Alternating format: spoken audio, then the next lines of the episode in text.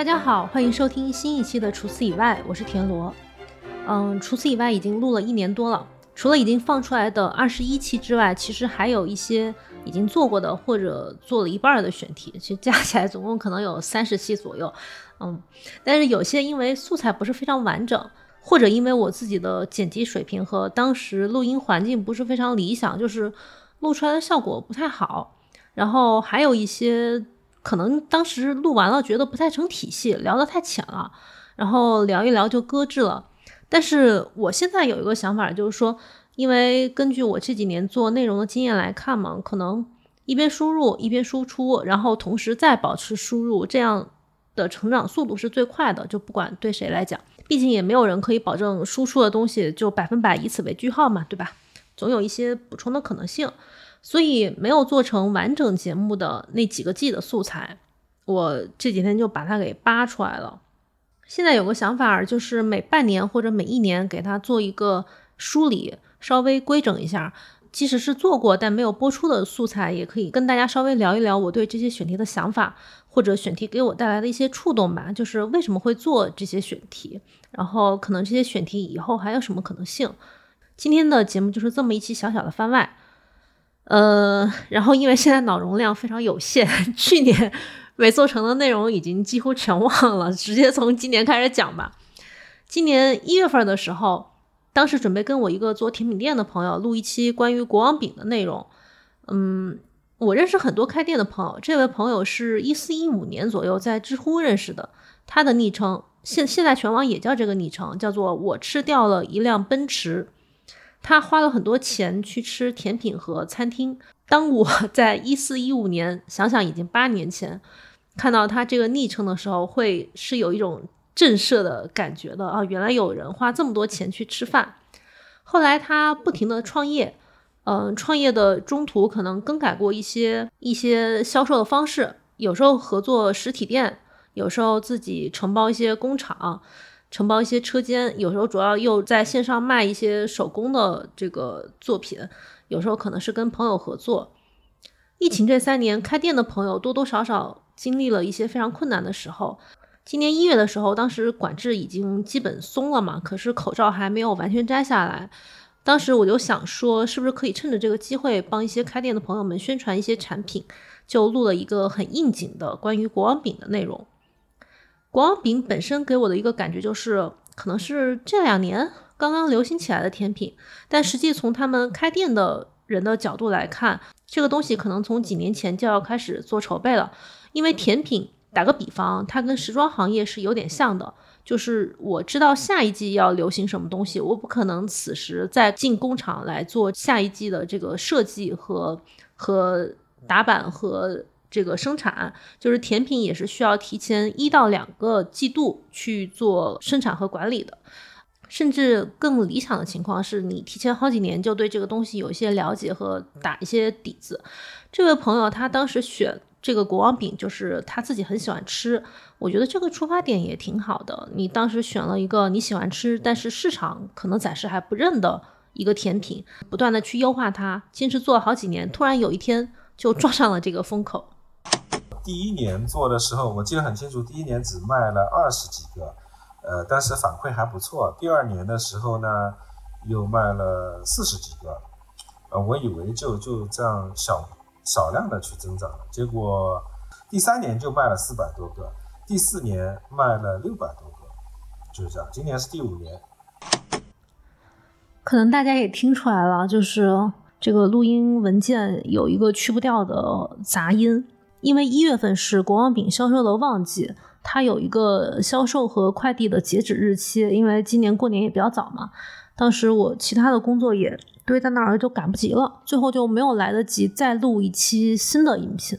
我现在是很倾向于跟一些开店时间很长的朋友多聊一聊，除了会了解一些真正的呃实业方面的信息之外，他们自己也经历过一些坎坷。就是有过高峰，也有过低谷。这位卖国王饼的朋友，他现在人在常州，他开的甜品店叫做甜品星球。就他销销量很好的时候，也卖得非常好；但销量不好，尤其碰到疫情这种时候的时候，也非常的惨淡。所以我现在就很想说，从他们自己喜欢的产品出发，可以了解到他对这个行业的一些热爱和为什么可以坚持下来。呃，说实话，很多在从事实业的朋友，确实这几年也没有挣到钱。我就想说，可能我们从这个信息渠道多了解一些真正在认真做事的餐厅或者甜品店或者其他的这些呃店铺的老板，也是一个挺好的事情。嗯。这是一月份过年前放弃的一期很可惜的内容。到了二月份的时候，我就刚刚出年，我就出差去了杭州，当时是冲着火腿和腌笃鲜去的。除此以外的第十一期，这一期专门就腌笃鲜这一个菜讲了聊了三十多分钟的内容。其实这一期我自己还挺喜欢的，因为当时想做除此以外，就是我自己的话痨的特性，就希望把一个菜从里到外，从从主菜到配菜都讲得非常的清楚。呃，不是说一定要很严格的要求别人，一定要按着这个规则去做。但是，如果你得到的信息越多，你会发现这个里面的乐趣会很多。比如我以前可能就会觉得说腌笃鲜里面的笋我自己吃不了呀，我觉得它很涩呀，很很很刮胃，很伤胃。但是这一次在实地采访和实地品尝了这个腌笃鲜之后，我就发现哦。原来这么煮出来的腌笃鲜是非常好吃的，我就觉得聊得很开心。甚至我们后面用麦克风架着聊了将近一个小时的素材，我都没有用，我就完全用了餐桌上聊得很活泼的那一部分的内容。哦，对，扯远了。二月份去杭州的时候，除了录了除此以外之外，我还吃了其他几家餐厅，有好几家餐厅，我当时心里就觉得，嗯，这一定可以做一期内容。比如说我在杭州最喜欢的餐厅，就迄今为止就缩小一下时间范围吧。最近五年内最喜欢的餐厅叫做蓝轩。我其实最早吃蓝轩大概是从呃一六年左右开始，哦，那到现在已经有快七年了。我以为只有四五年时间，七年的时间它的菜单变化并不是很大。就我们一般说一个餐厅很长时间菜单变化不大，很多时候是觉得。呃，是一个负面的含义。它可能这么多年没有进步，可能这么多年一直原地不前，甚至更大的可能性是它这套菜单会越做越差。因为你的菜在一开始设计出来可能是最富含激情的，而且可能是最开始有某一位主厨设计，但是因为一些人员流动的关系，可能这个菜最后会慢慢的走样。所以，一套菜单在一个餐厅存在的时间过长，它在很多时候并不是一个非常正面的评价。但对蓝轩来讲很特别，因为在我吃到的蓝轩来看，我一共吃了大概四四五次左右，它的每一次菜单很接近，但是每一次都比以前的精细化程度要高，而且会觉得更好吃。那它是一个很特别的存在。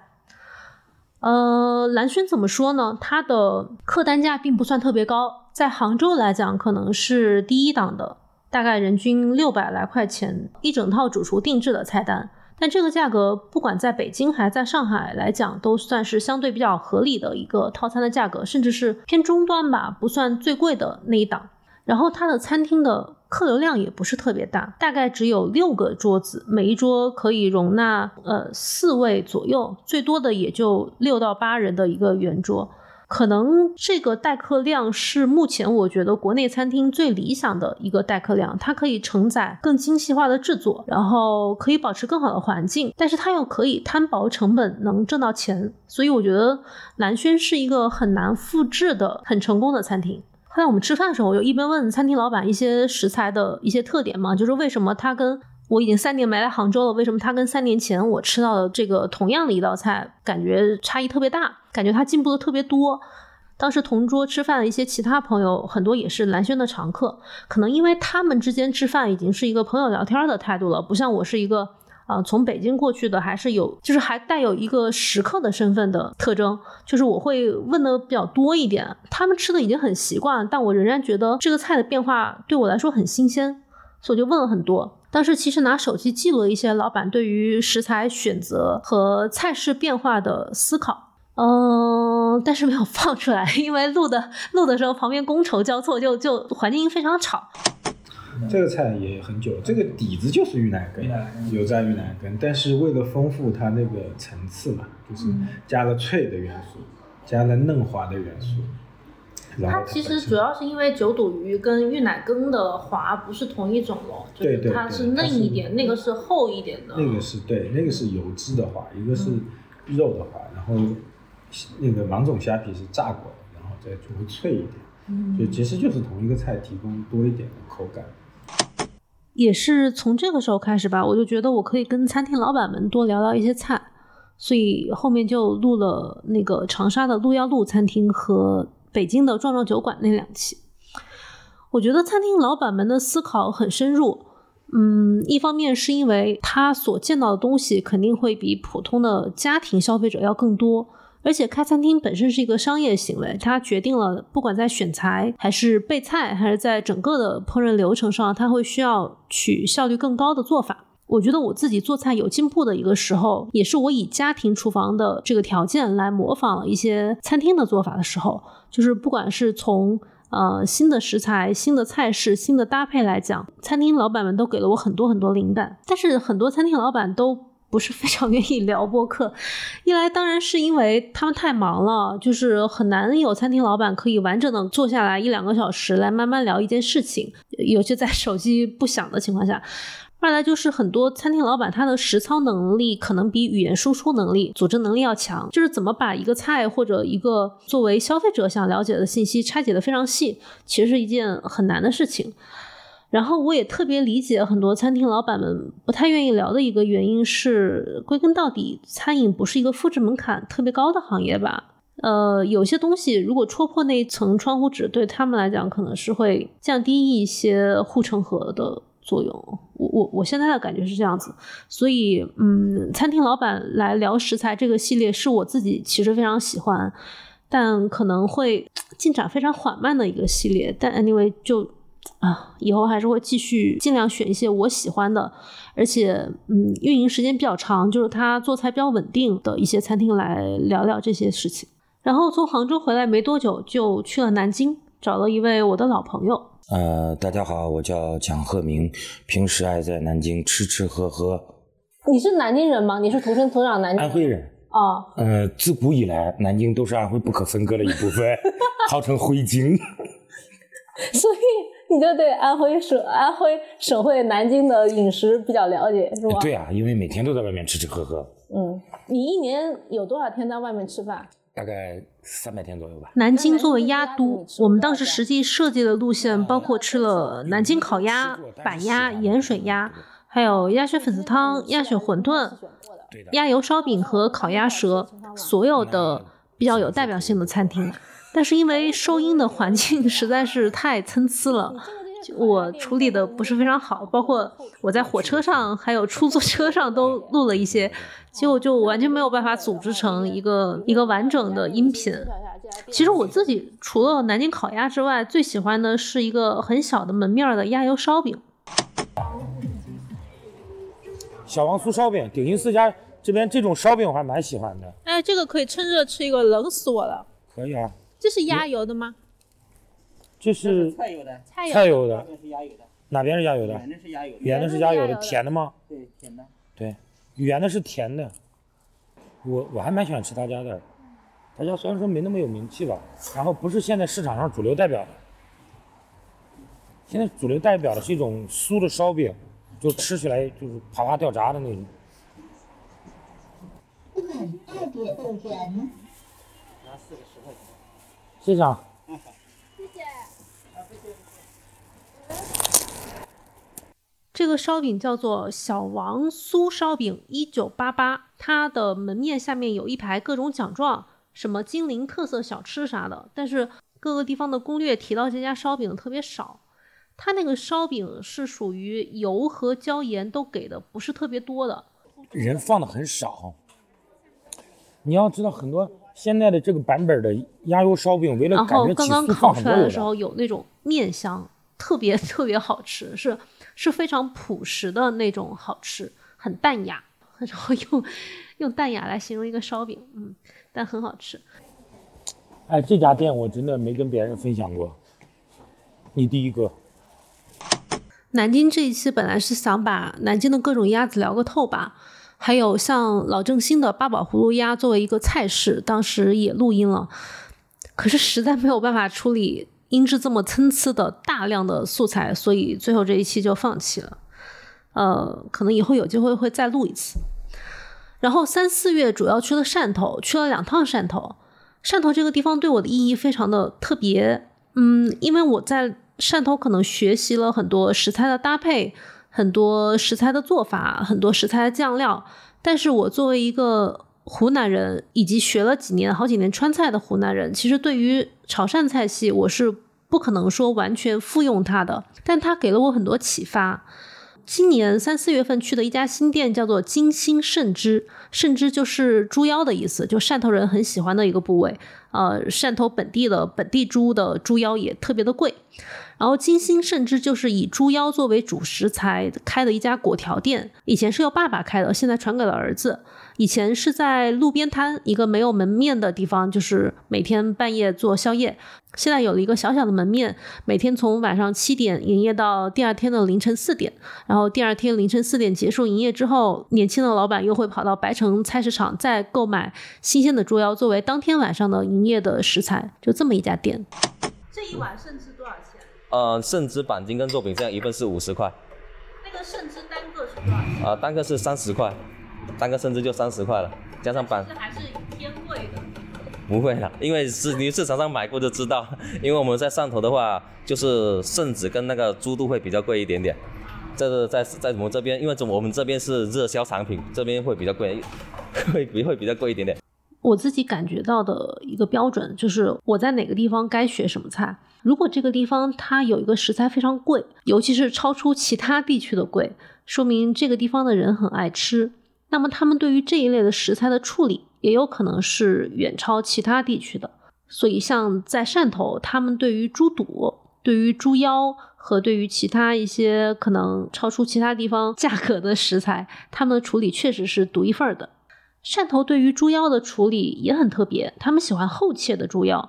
厚切就是说，我们一般拿到一块猪腰，去掉腰臊之后，它是薄薄的，大概是。呃，中指这个厚度的一片儿，然后一般会斜着切成薄片儿，但他们不是，他们会纵向垂直下刀切成很厚的片。这种做法对于食材的新鲜程度和处理的难度要求会更高，因为猪腰越厚，它的异味可能会越难出来。所以我在汕头不同的餐厅观察了很久，老板们对于猪腰的处理，然后自己在家试猪腰的菜。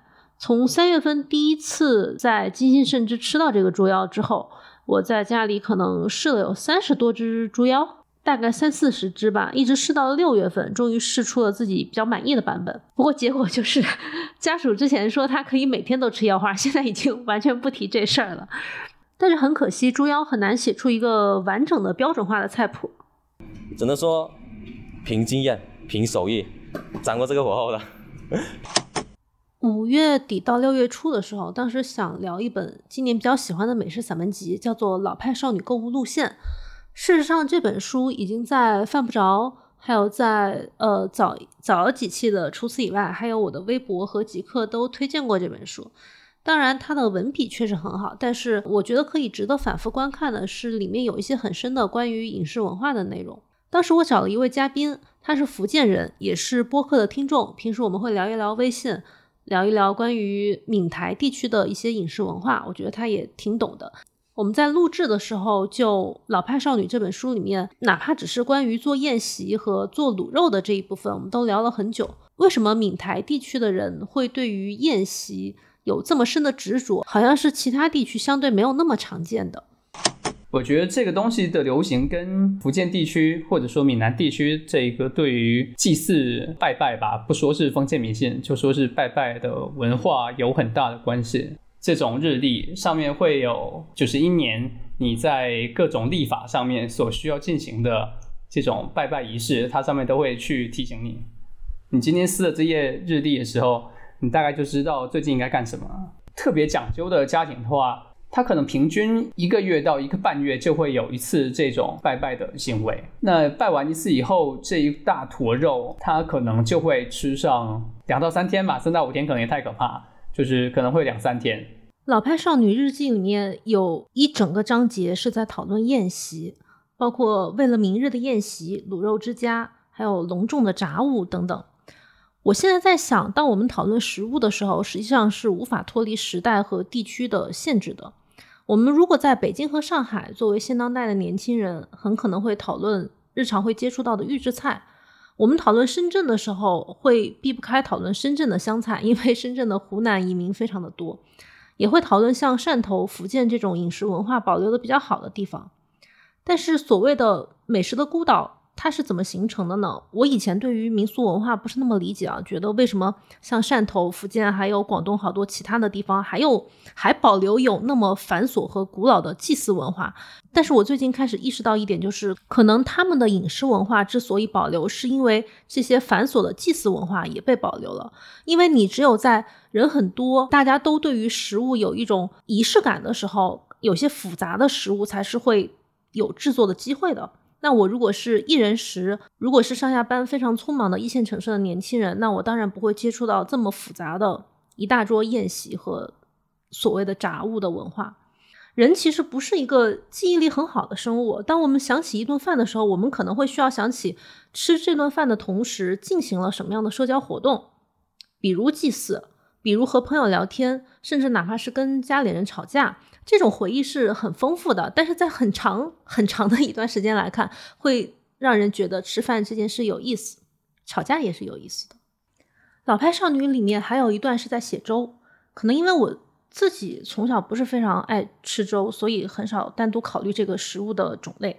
不过看完之后，我又想起来以前去厦门旅行的时候，确实印象中街边就有很多粥，尤其是鸭肉粥的店铺。没错，抓到重点了。厦门的就也不能说厦门吧，应该说是厦门它的这种粥铺的商业化开展的稍微好一点，在下漳泉地区都广泛存在着这种以粥为基底的 SKU，就是厦门人不仅如果是传统饮食习惯的话，不仅一早得喝粥，然后晚上大概率的主食晚餐一家子围在一起也是喝粥。夏天如果是随便对付一顿的话，就会煮一些低油脂的咸粥，有荤有素，然后补充体力和营养的时候，然后把它放凉，你就可以在任何时候把它拿出来款着吃。然后在外边的话，就会有鸭肉粥这种东西。厦门特别流行的这种鸭肉粥，它是以一种酱卤鸭子为原材料，再下去熬的一种酱香型的粥，偏咸甜，咸为主，然后甜味也挺重的一个东西。像漳州和泉州地区，他们的咸粥可能在地缘上面也更接近潮汕了，就会更加清淡一点。当时阿卡聊的时候，我觉得他提到了一个我在看书的时候会忽视的点，就是粥油到底是给谁吃。我印象最深的是他在周氏这一段，因为我从小是和爷爷奶奶一起生活的，就蛮能代入的。尤其是他在里边说客家女不爱吃粥，也正好契合了我的奶奶。她作为一个经历过粮食短缺经历的人，她是属于是喜欢吃干的。我的爷爷这个也是一名老党员，但是呢，传统的老一代还是有这种我们说什么父权，还是还是家庭结构的问题，就会照顾他喜欢。和这个周游周迷的这个部分，这个真的是一个很大的影视文化框架下面会出现的事情，但真的很可惜，因为这次录音出现了两次录音事故，我觉得可能是我自己的准备还不到位吧，所以就放弃了这一期录音。而且这本书的作者好像前两周在上海和杭州做了活动，我是后来才知道的。其实如果我早点知道的话，我是有点想飞过去跟作者聊一期的。嗯，希望以后有缘分吧。那今天就是这么一期节目，虽然也不是很完整哈，不过我觉得有些内容没做出来，确实挺可惜的。难得音频可以有很长的时间把一种食物聊透。今年下半年也有一些新的内容规划，可能和去年又是完全不一样的。除此以外，希望大家喜欢。那这一期就到这里，拜拜。